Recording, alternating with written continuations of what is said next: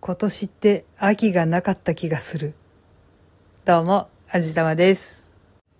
実際のところ、昨日11月8日が立冬。暦の上では冬だよということだったんですけど、まあ昨日も暖かかったですよね。そして今日もやっぱり暖かかったですね。でも明日あたりから寒くなるらしいですよね。私の感覚的に夏の終わりがだらだら続いていきなり冬が来るっていう感じなんですけど。まあでも確かに空気はカラッとしてて過ごしやすかったし、確実に日は短くなってきてるし、そこら辺を見ている限りでは確かに秋が来てゆっくり過ぎていくなーっていう感じではあるんですけど、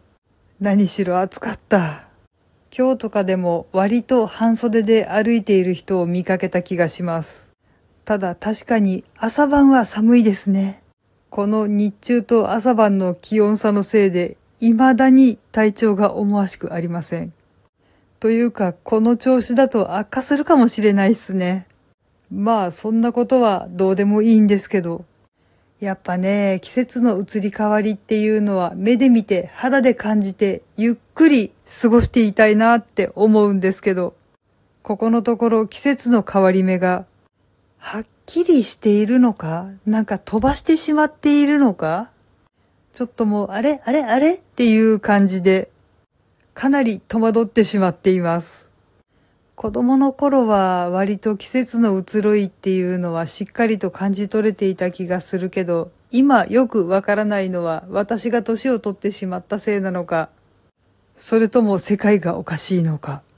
今はちょっと作るのをサボってしまっていますが、短歌とか俳句とかとっても好きなんで、季節はしっかり五感で感じたいのによくわからなくなってきてて、ちょっと寂しいです。